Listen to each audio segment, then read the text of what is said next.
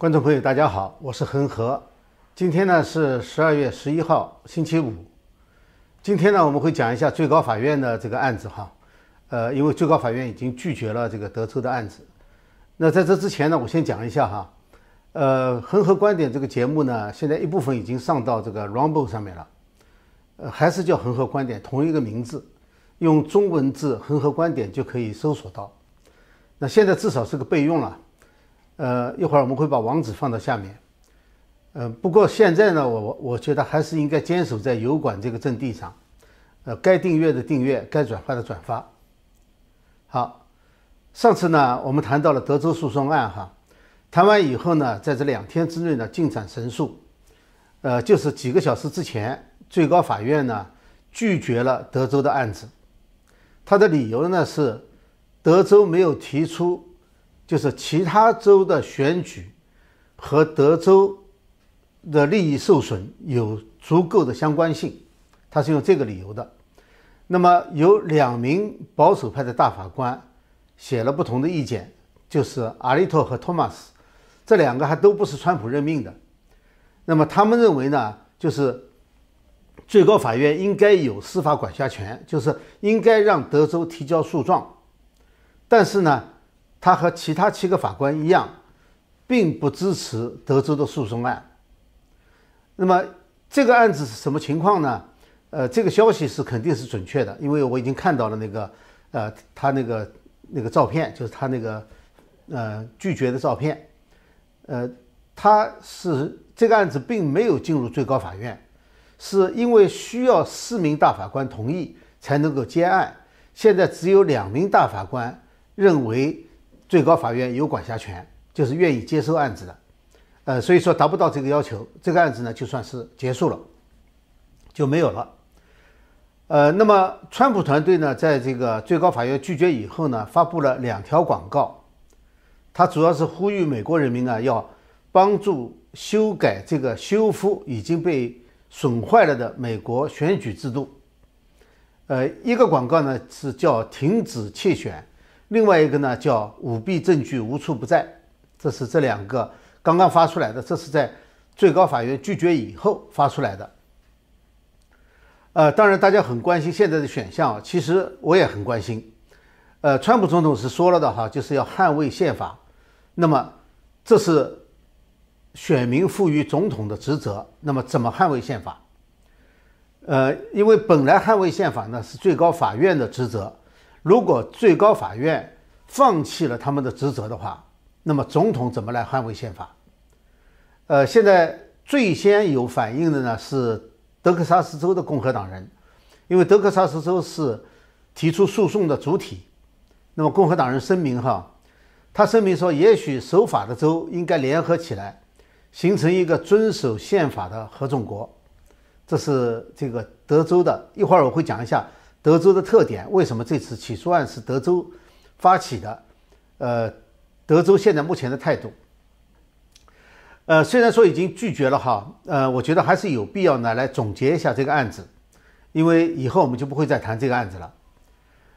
呃，美国有十七个州，还有一种说法呢是二十五个州，这个还有呢一百二十六个众议员加入了这个支持德州诉讼的。法庭之友，我想十七个州和二十五个州的区别呢，是很可能有人把这个支持的法庭自由和加入这个案子混在一起说了。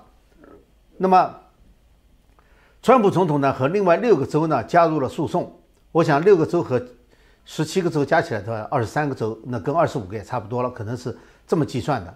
那我上次介绍过了哈，就是加入和这个法庭自由是有区别的。那么。也就是说呢，一半的美国是支持德州的诉讼的，以州为单位。那么另外一边一半的美国呢，有二十个州，加上华盛顿特区和关岛这两个特区以外，这这两个就是这二十二个地区呢，是也签发了这个法庭自由，是反对德州的起诉案。所以这样子，美国就真正的是分成了两两半。呃，亚利桑那州的共和党的女主席呢，大概今天在听证会后宣布说是要上诉到最高法院，就是亚利桑那州的那个，呃，但是现在看来的话呢，呃，就是也是非常困难的，因为各个地区、各个州哈上诉到最高法院的，我们知道宾州一个，宾州一个呢是到了最高法院是被呃拒绝了的，呃，就是拒绝了他的禁令要求，但是问题是，呃，十四号就是德州的这个诉讼案呢，也同样的是要。让最高法院延期十四号的选举人投票，现在看来是已经不行了。那个选举人投票可能不能延期了，因为本来是最高法院才能让他延期的。呃，那么既然是全国基本上是一半对一半，因为其他的任何诉讼案都不能够分清楚谁在支持谁在反对，按州为标准，因为大家都不说话。呃，只有这个德州的诉讼案呢，可以看出来是一半支持一半反对的。那么为什么会这样？呃，虽然说拒绝了，我觉得还值得讨论一下。德州的诉讼案确实是迄今为止最重磅的法律诉讼，就是说这个案子被拒绝以后，其他的案子就很难再达到最高法院、最高法庭被接收了。基本上说，就是我以前讲的一种情况，就是法律途径。被穷尽了以后，那么这个时候呢，我觉得法律途径基法律途径基本上是穷尽了。为什么这么说？因为这次德州的诉讼对象啊是四个州，说他们是修改规则、选举规则违反宪法。那么以前我们说过的哈，大选出了问题的在三个层面上。第一个层面呢是选票舞弊。那么就包括邮寄选票啊，什么假选票、死人票、收割选票，还有这个呃，是不是验证这个验明正身、身份证等等。第二个呢是，呃，投票机、计票机这个机器，就包括 Dominion、Smartmatic，呃，读错票、改票，还有改数据，还有涉嫌联网，可能还有外国势力介入。那么第三个呢是规则违宪。第一部分哈，就是大多数州这个摇摆州议会听证的内容，因为相当一部分证人吧是监票员，呃，所以听证内容主要是这部分。虽然说证据很充足，但是呢，往往容易被基层法院拒绝受理，所以这个都很难上去。第二部分呢是鲍威尔律师的主攻方向，就是机器，但是呢，因为原告。他在没有政府的支持下，没有办法对大多数的机器进行这个收缴和审计，所以同样呢，容易被州一级或者联邦法院拒绝。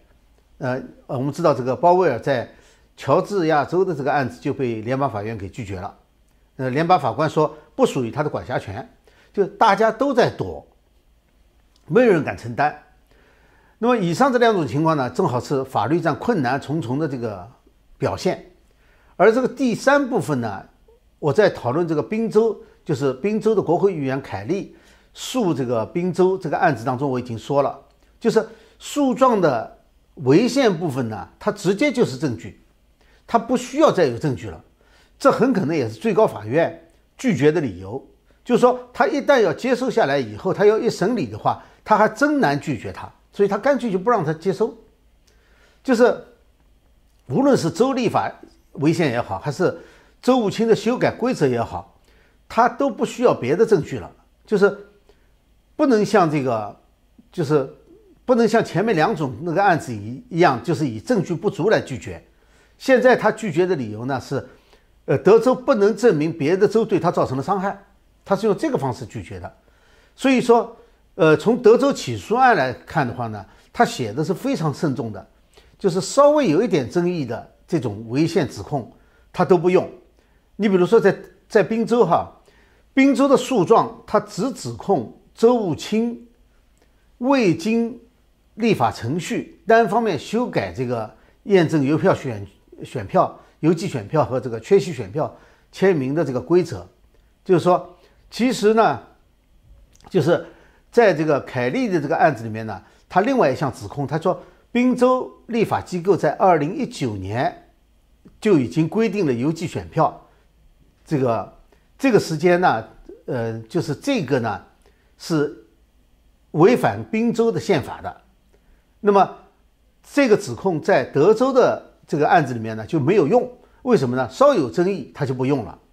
所以他用的呢只是说，就是这个周周武清把这个呃二零一九年的这个法案规定的截止日期擅自延后了三天。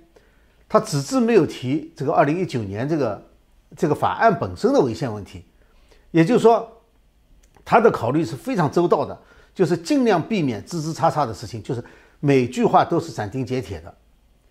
因为要是把这个包括进去的话呢，那很可能就是多一件事情，就多了一个被拒绝的理由。这是这个呃滨州滨州这个案子和呃这个和那个就是。呃，德州案子的区别哈，那么，那么德州这个这个案子呢，就是他就是为了简化这个诉讼程序嘛，呃，所以德州案子呢，在诉状当中，呃，他也提到了证人证词和其他案子的证据，但是那个证据呢，不是他用来起诉用的，他是为了说明，就是那些选举那些州的选举现场的违法违规的行为是。那个州的官员违宪改变选举规则的后果，他是为了证明这一点才举这些例子的。呃，然后呢，就是这个德州这个诉讼案呢，它还有一个特点，就是诉讼的性质改变了。就是以前我们知道，所有的诉讼呢都是个人诉讼，呃，个人诉讼就是民事诉讼了，就是不管原告是乔治亚州的林伍德的还是鲍威尔。还是宾州的国会议员凯利，或者是川普团队，就说这些个人诉讼呢，民事诉讼案，别人很难加进去的。就是你，所以看上去的话呢，就是川普总统一个人在单打独斗，还有他的团队，大多数选民呢，就是等于干着急使不上劲。那么怎么办呢？其他人就只能推动州立法、州议会立法、听证，还有呢举行集会。但是呢，德州案子不一样，因为。他是州检察长代表一个州起诉的，那么一个州告另外的州违宪，或者是两个州之间有争端的话，按照美国宪法和相关的法律的话呢，就是只有最高法院才有权限受理。呃，这就要避开了所有中间的途径，就是有的人因为这个不愿意办案，或者是不敢担当，或者是其他的原因，我们往好里讲哈。那么这些初级法庭就避开了，一步就到位。所以说，无论从时间上还是程序上呢，都是一个可以预想的最佳结果，就是最快的。那么再一个呢，就是诉讼的理由。诉讼的理由呢，它可以使得更多的州直接加入或者间接加入诉讼。呃，在这个诉状的第十八条讲了这么一个话，他就说，一个州的选举违法。他就侵犯了其他守法州的选民权利，因为其他的守法选选民的选票呢就被稀释掉了。他说是用了 dilute 被稀释了，呃，所以呢，德州这个诉讼案呢，它是为了保护德州选民的权利，那么这就联系上了。呃，后来最高法院当然否决了，说你这个权不够，呃，不足以说明。那么就是当时的话，其他的州呢？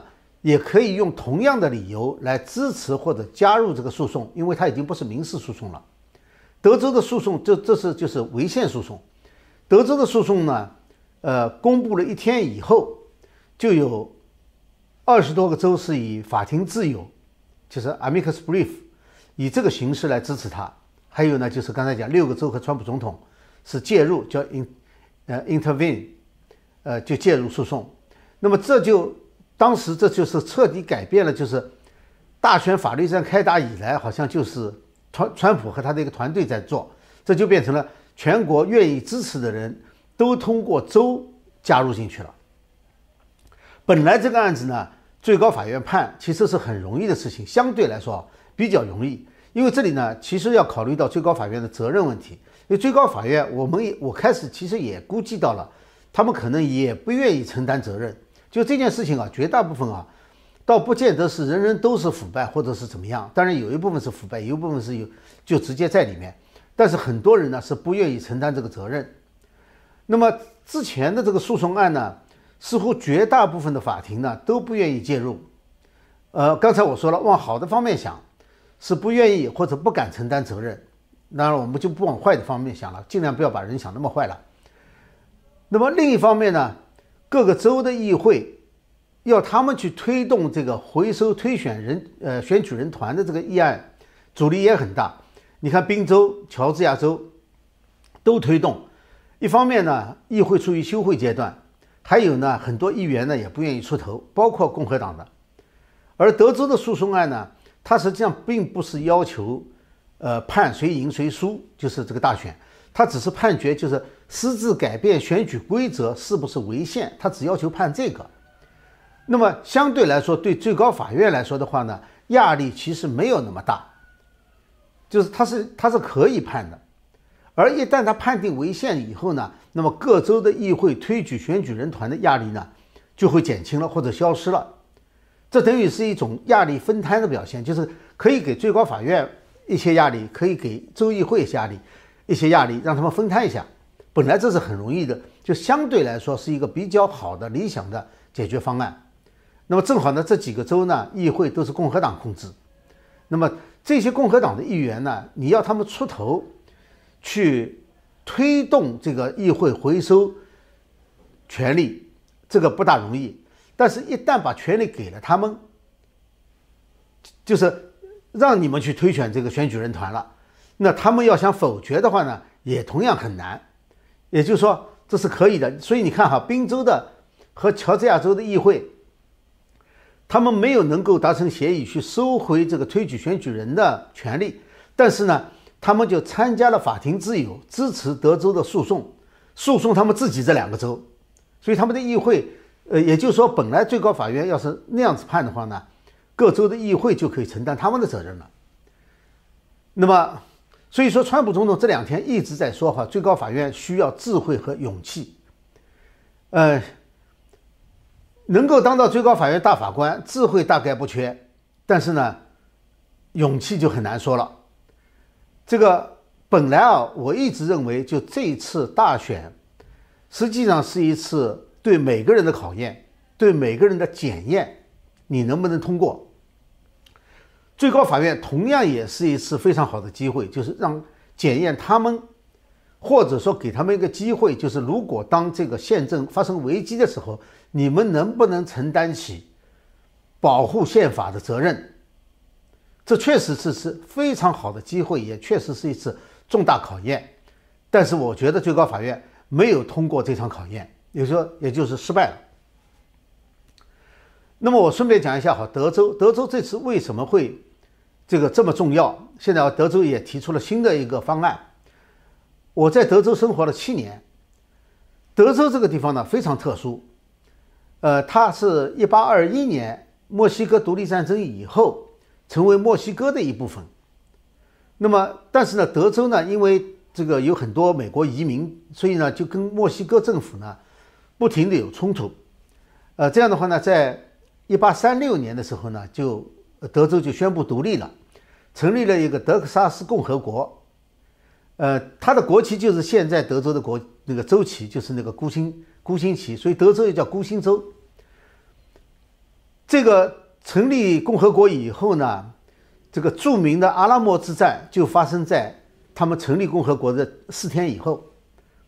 呃，我到阿拉莫去参观过好几次，每次有人到德州去玩，带他们到这个圣纳托尼亚去，一定要去参观一下阿拉莫。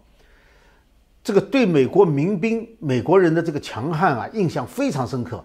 就是一群民兵啊，对对着这个墨西哥的正规军啊，坚持打到一个人不剩。那个，包括美国，就当时独立以后呢，美国很包括美国在内很多国家呢都承认了这个德克萨斯共和国，但是但是墨西哥没有承认。那么，呃，这个德克萨斯事实上是独立了，所以跟墨西哥呢有一个边境争端。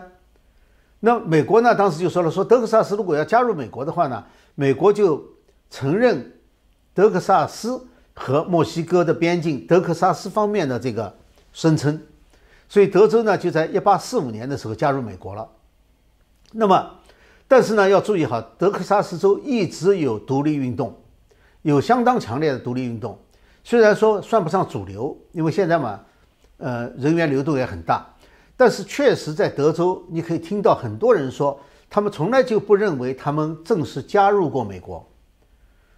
那么现在德州的这个共和党一个众议员哈，彼得尔曼，他已经提出来了，就在在这个最高法院判决之前，他已经提出来了。他认为联邦政府呢已经失去控制了，不能代表德克萨斯人的价值观，所以他承诺呢，在本届议会上面他会提交一个立法，就是说要进行公民投票、公投，就是让这个德克萨斯人投票来支持这个州，呃，而且呢，他是要重申，呃，作为一个独立国家的地位，作为在德克萨斯生活过的人来说，呃，这种提法可能不陌生。那么。这就是德克萨斯现在的情况。那么讲到几个州议会的表现的时候呢，呃，我就想说一下哈，就是这次呢，它实际上真的是一次大洗牌，真是让每个人都、每一个政党、每一个个人、每一个组织都面临的考验。呃，现在我说一下共和党目前面临的问题哈。讲到这个呢，就讲一个川普现象，这是个非常独特的现象，其他总统没有以总统命名的现象呢。我们都知道，都知道，川普呢，他不是一个政客，就是对建制派来说的话，他是个外来户。呃，但是他四年执政下来以后呢，他做到了这几点。第一个呢，就是共和党的选民被川普团结起来了，就是共和党的选民是团结在川普周围的，不是团结在共和党周围的。他的党内。支持率曾经高达过百分之八十到百分之九十，这是一个。第二个呢是党内精英，就是共和党的建制派精英呢，在选民的压力下和川普结盟。那么这两条就使得这个共和党曾经在川普执政期间呢空前团结。但是呢那个时候是顺境，就虽然川普遭受了很多很多。各种各样的这个磨难，但是呢，总总体来说，应该说是这个对于整个共和党来说是一个顺境。真正的考验是在逆境的时候。那么，那么川普执政时呢，还有一个特点哈，就是民主党的部分选民，其中最活跃的呢，启动了一个叫做 “Walk Away”，就是离开民主党的运动，转而支持川普。这是从大的中间选民和民主党的一部分。就是温和派选民，呃，最重要的一点呢，我认为川普重塑了共和党的形象和共和党的政策，这一点我觉得更重要，因为川普执政四年吧，他自己形成了一套非常完整的，虽然他不是个理论家哈，他形成了一套非常完整的政治、经济、军事、边境、移民，甚至文化教育完全配套的政策，那么。尽管有的来不及实施，比如说在教育方面要进行爱国主义教育，这个他来不及实施，但是呢，他确实已经做了很多了。这方面呢，就是很现成的。将来共和党的政策要受他影响非常大。呃，这一点呢，在民主党里面是难以难以望其项背的。就是我们在竞选当中就可以看出来，就是拜登团队根本就。没有提出来，就是能够跟川普的政策全面抗衡的系统的政策。呃，其实共和党内呢，其他人也很少能够与此与跟这个川普相比的。但是呢，川普总统始终没有被一部分的建制派当做自己人。人在位的时候没有问题，但是呢，在危机的时候，你就可以看出人心了。尤其是大选以后，就表现的。淋漓尽致。你比如说，这个有一个比较大家都觉得很头痛的问题，就是乔治亚州。乔治亚州的参议员呢，要第二轮重新复选、重新选举。那么这两个参议员呢，不知道是因为出于什么考虑哈，就是这个这个州的选举以后呢，他就一直没有对这个争议啊比较明确的表态。那么林伍德呢是比较明确的，就是对他们。要求他们怎么做？林伍德昨天发了一个推，他说他并不主张抵制选举，但是呢，他是希望一个公正的选举，希望这两名候选人呢能够发挥他们的影响力，来确保乔治亚州的选举公正。那么相比较而言的话，川普总统这一点就做得非常好，就是他在大选这么头痛的情况下，他还专门到乔治亚州去为他们助选，这一点我觉得他是非常无私的，因为为他们助选，对川普的法律诉讼。没有任何帮助，就说他纯粹是帮助共和党在确保参议院的多数席位，去帮助他们参选的。也就是说，就是呃，共和党内部其实这次表现，我们知道有，呃，当时有二十几个、二十五个还是多少，就是呃，有人统计了说认为，呃，川普总统应该承认败选。后来川普总统说：“我没想到还有这么多，呃，这个是哪些人？”呃，所以说，就是每个人每个人，不管你在什么位置上，其实都是一场考验，包括最高法院，也就像考试一样的，你能不能及格？呃，当然了，这个要说到这个洗牌以洗牌呢，其实遇到大麻烦的，呃，还远远不仅是共和党，民主党其实情况更麻烦，因为民主党在这前几年其实已经有一段时间了，它形成了一个呃相当极左的势力。那么这种是出于这个反川普的需要呢，民主党内的建制派和基左派的势力呢就形成了一个联盟，呃，使得民主党的整体呢一方面加速左转，这样的话呢就导致丢失了一部分中间选民和温和派民主党人，呃，这是这个民主党整体左转以后的结果。那么作为民主党来说的话呢，呃，它还有一个问题就是。这个，他和这个就是极左派结盟以后呢，呃，等于是一个是谈了一个交易，而你和这些共产主义者和这些这个呃进步派共产主义者、社会主义者去达成交易的话是要有代价的。你看现在黑命贵运动就开始要这个要求回报了，就是已经还没有结束了，他已经要求回报了。就是说，这是这是有代价的，所以他们这种结盟的关系，呃，导致这个将来他们会有很大的麻烦。好，那么这个今天呢，就是关于这个今天的事情呢，我想就谈到这里哈。呃，看一看，呃，有没有这个，应该是有一些观众的问题吧，看一下哈。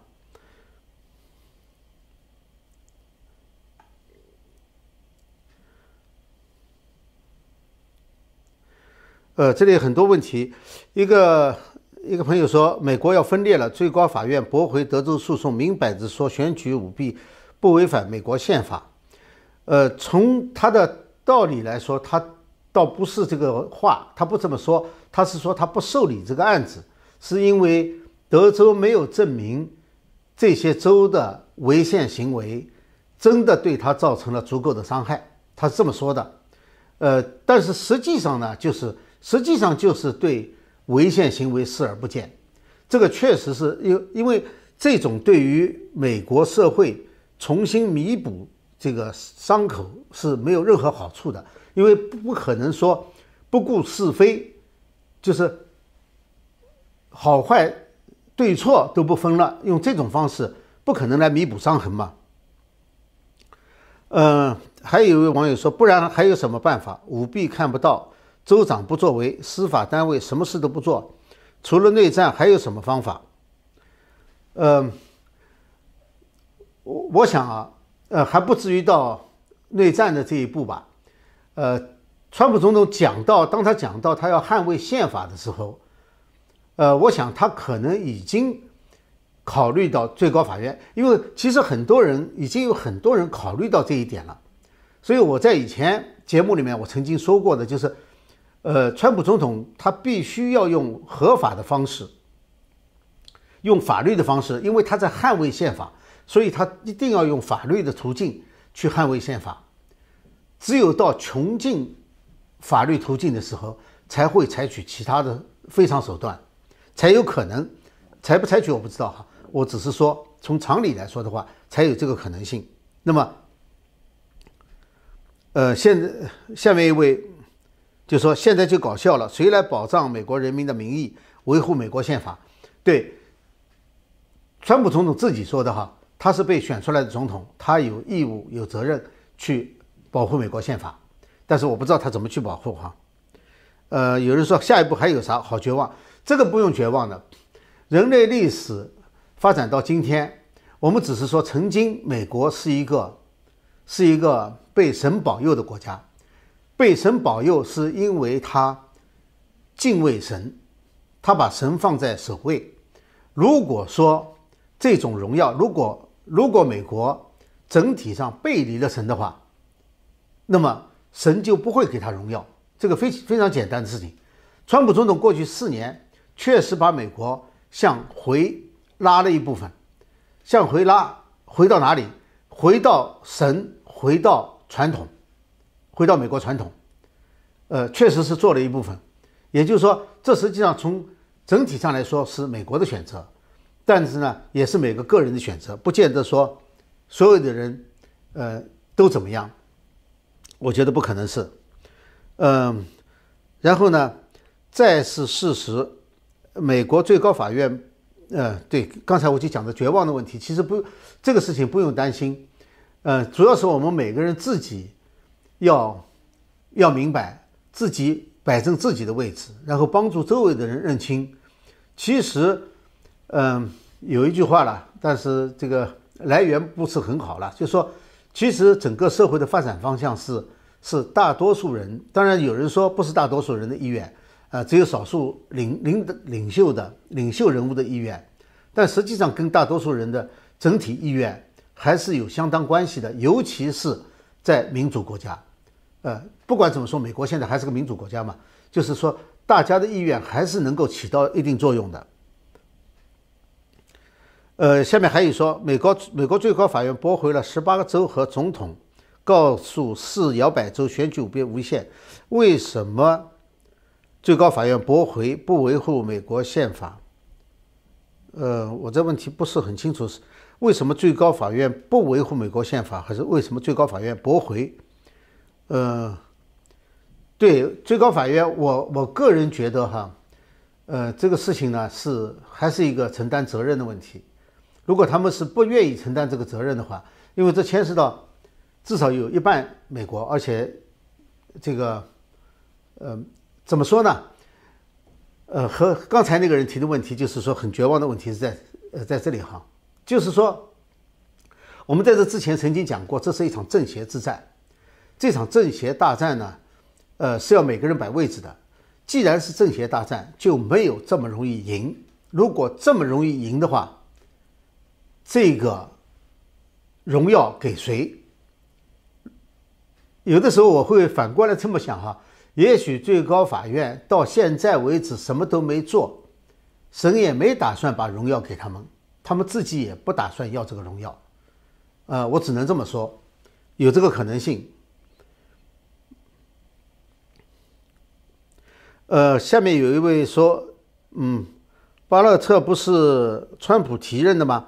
呃，这个倒不奇怪，呃，就是最高法院的大法官被提名以后，不按照总统的这个。路子走是很正常的事情，经常有的。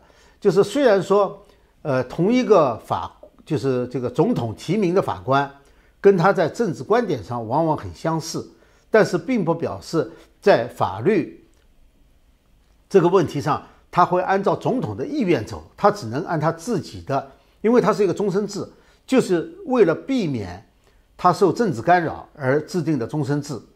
所以说，他们投票到。和政治和这个川普个人关系，或者是不是他提名的，嗯，不见得有直接的关系。你像，呃，三个川普总统提提名的，这次都没有支持德州的提案，反倒是两个原来就有的保守派法官是认为最高法院应该有管辖权。呃，当然，他们对这个案子怎么判，因为这个判案子都不讨论了，不不接收了，所以也谈不上他们去怎么判了。就是他们的意见可能相似，呃，这个倒跟他提名没有特别大的关系。就是寄希望于他们提名，而这个对这个川普总统的这个案子要，呃，对这个呃大选案子按照川普总统的这个方式走，或者这个意愿走，这个可能性本来就不是很大。嗯，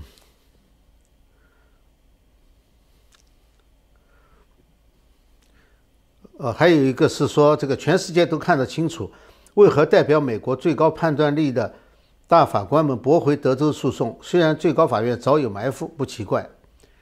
对，最高法院是一开始在那个拒绝的拒绝这个宾州的这个 injunction 的时候，就是拒绝宾州的禁令那部分的时候，其实已经已经比较清楚了。美国人民下一步怎么走？对，这就要看美国人民的了，也看其实我们大家如果这里有美国的居民或者美国公民的话，明天华盛顿 DC 会有一个活动，呃，这是预先就制定了的。我估计哈，明天这个活动的规模会更大，很多原来没打算去的人可能会都会去，而且它的主题可能会有所改变。这个我希望大家能够关注一下，明天可能是有直播的，呃，这个新唐人电视台可能会有直播的。呃，下面一位说：“谢谢恒河老师的即时解说。目前支持川普的人与其团队下一步又是如何？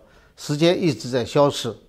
我觉得现在他们团队已经不再争时间了，就说对于下一步怎么走，因为既然法律途径，呃，还在，当然不会放弃法律途径，但已经对法律这这条途径的这个期望值，我想肯定是降低了，就是不指望他们真的能解决问题了。”呃，所以说可能会有其他的一些措施，这个只能说我们在看，然后呢，在这个就是就是捍卫宪法嘛，捍卫宪法有各种手段嘛，也有一些非常手段，所以我们可以继续关注。反正我会一直保持，只要这个平台还在，我们会继续直播。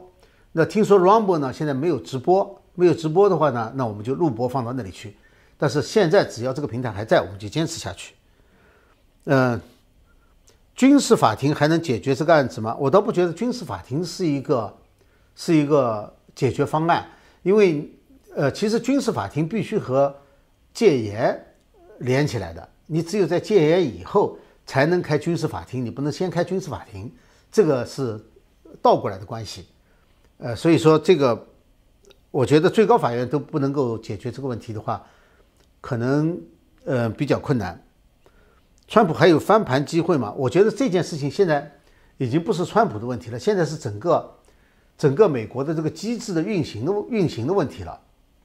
因为川普其实真的呢是一个公平，他自己也说的，就说如果他真的输了选举，他会离开，但是呢，他不能像这样子，就是在选举这么严重的舞弊，他不是现在出两个广告吗？一个是舞弊无处不在，这么多证据，这么多地方。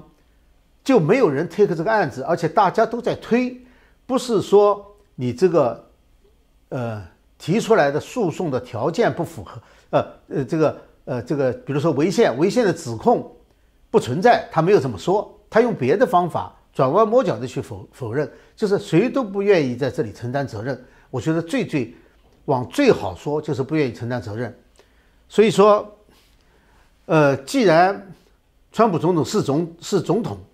那么我觉得呢，他真的是有他的责任，就是作为总统的责任。呃，有很多时候吧，具体的措施其实我们不用去建议。呃，就是因为在位的人其实他有很多很多办法，关键问题并不在智慧，而在勇气上。这个川普总统说，呃，大家现在也看到了，就最高法院法官们可能不缺智慧，但可能缺勇气。呃，所以说智慧加勇气，就像以前我们讲过的，就对这个，呃，这个中共的一些这个媒体，呃，当时说这些媒体是这个外国代理人，要他注册，他不注册怎么办？我们也想不出，他不注册怎么办？哎，人家干这一行的，人家就知道了，所以国国务院马上就出了一个，说是定为外国使团。我们这些在外面的人，整天评论也想不到这一点啊，就是说。他就吃这碗饭就吃政治饭所以他们就应该有一些备用的方案在那里。我觉得这个不用我们去操心我们就是支持。啊 ok 前面的一些问题我看是有没有。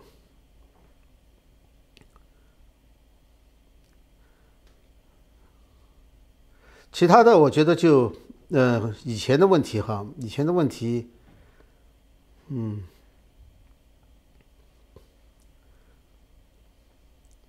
蓬佩奥的。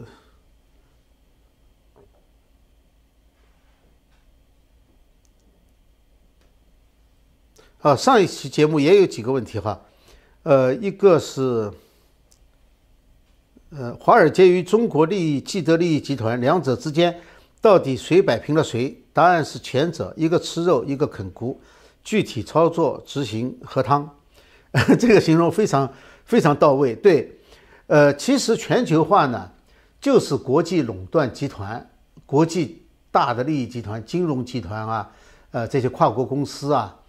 呃，和中共勾结起来，或者和一些第三世界，当时主要是中共了，勾结起来，然后呢，然后用中国的廉价劳动力和破坏环境和破坏资源，来获取垄断财团、金融集团的华尔街的这些最大利益。那中共呢，也得了很多利益。中共的利益严格的说没有华尔街这么大，但是呢，因为它的分配更不合理，就是华尔街你还有股东要分钱嘛。中共不跟任何人分钱，就他们那个统治集团就把钱霸占了，所以才会出现这么多的巨富，而老百姓却没有得到任何好处。呃，这个这个形容我觉得很很对的。啊，还有一个人上次问到了中共中央除了中宣部还有哪三个部？哈，中共中央四个部，中组部管人事，就是管这个任命官员的，当然是省部级以上官员归他管。呃，这个中宣部管宣传的，中共中央宣传部管宣传的。现在也管外宣，呃，还有呢，就是，呃，刚才讲的这个，这个中联部，中共中央对外联络部。中联部呢，原来是管跟其他的共产主义国家联系的，后来共产主义国家全没了，剩不下几个了，他就和原共产主义国家还是比较社会主义的那些政党。就和那些政党来打交道，还有和第三世界的比较倾向于社会主义的政党打交道，呃，这是中联部。中联部同时呢也管情报工作，它是党内的情报机构，呃，这是中联部。最后还有一个就是呃统战部，就是中共中央统战部，呃，统战部呢就是我们讲呃讲过很多了，就是跟海外华人啊这些啊就是搞统战的，就是这四个部。然后呢还有一些就是就是真正被称为部的哈。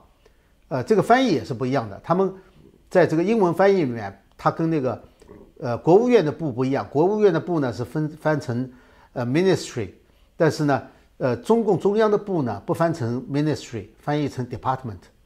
所以中共中央四中央是四个 department，呃，然后其他还有一些委员会了。你像那个什么呃，就是政法委啊，以前中纪委啊，现在中中纪委跟政法委并起来了，还有一些委员会，还有什么文明委啊。这是中共中央的主持。OK，呃，我想今天呢就跟大家讨论到这里。呃，明天，嗯，明天呢我还有一个呃直播，但是我估计呢可能主要讲的是呃华盛顿 DC 的活动啊，看看明天还有什么其他方面的消息，还有各个州会有哪些反应。呃，但是我估计呢可能周末嘛，可能不见得会有特别多的事情。呃，另外呢，我在这个恒河快评呢有一个节目，呃，可能今天录吧，明天播出来，会讲一下那个关于呃中共的那个女间谍的，呃，讲一下女间谍的事情。呃，我们也不能这个就光讲这个大选，别的事情都不讲。其实我们错的已经错过了很多比较重要的事件了，所以呢，有机会呢，我还会讲一下。那么，呃，今天呢？就跟大家讲这么多哈，那还是还是这句话了，就是这个希望大家能够喜欢这个节目，那么能够这个订阅。呃，我看小铃铛不小铃铛，有人也说了反馈了，说小铃铛也没用了。现在你这种节目啊，这种内容，呃，谷歌这个呃油管是不会帮你推的。呃，他说这个呃他不帮推，我们自己推嘛。呃，就这样的，也希望大家能够点赞啊，转呃这个转呃转载啊，传播啊，呃这样子。OK，好，谢谢大家，我们下次节目时间再见。